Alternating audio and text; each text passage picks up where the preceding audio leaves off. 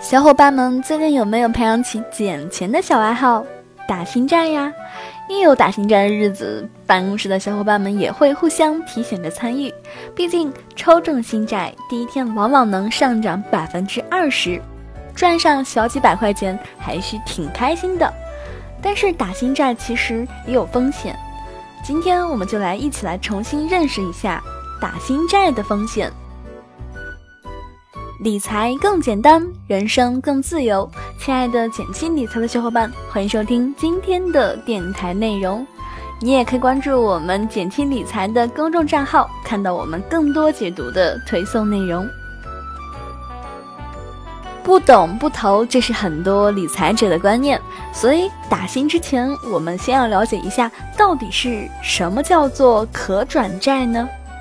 简单来说，可转债平时就是一张债券，可以和普通债券一样收利息，到期呢可以收回一百元每张的本金，一定条件下可以变成股票，也就是转股。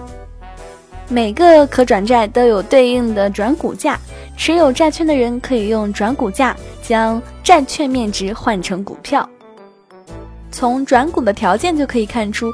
如果某个股票目前的实际股价比转股价高，转债就很有优势，因为持有转债相当于可以低于市价买股票，可转债的价格会上涨。否则呢，可转债基本上只是债券的价值，往往就在一百元左右波动。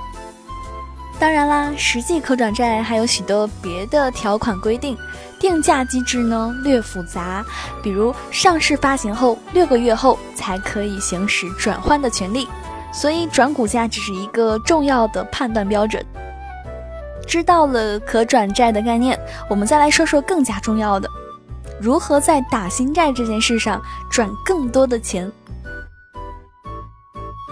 首先呢，尽可能选择转股价低于目前股价的可转债。可转债可以按照一定的价格，将这一百元债券面值转换为对应的股数。所以这个转股价越是低于实际股票的市价，可转债含金量越高，上市后自然越能够再上涨啦。其次呢，见好就收，上市当天及时卖出，落袋为安。目前来看呢，上市当天可转债大多数上涨动力最足，甚至因为资金炒作不那么有转股价值的可转债也被拉高的比较厉害。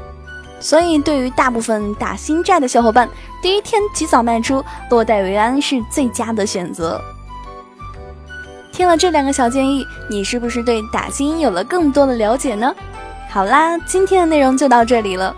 最近你有打新债吗？收益如何呢？欢迎在留言区和我聊一聊。如果你喜欢今天的分享，如果觉得今天的内容对你基金定投有启发，记得给我们点个赞哦。更多解读可以关注我们的公众账号“简七理财”，简单的简，汉字五六七的金，我在那里等你哦。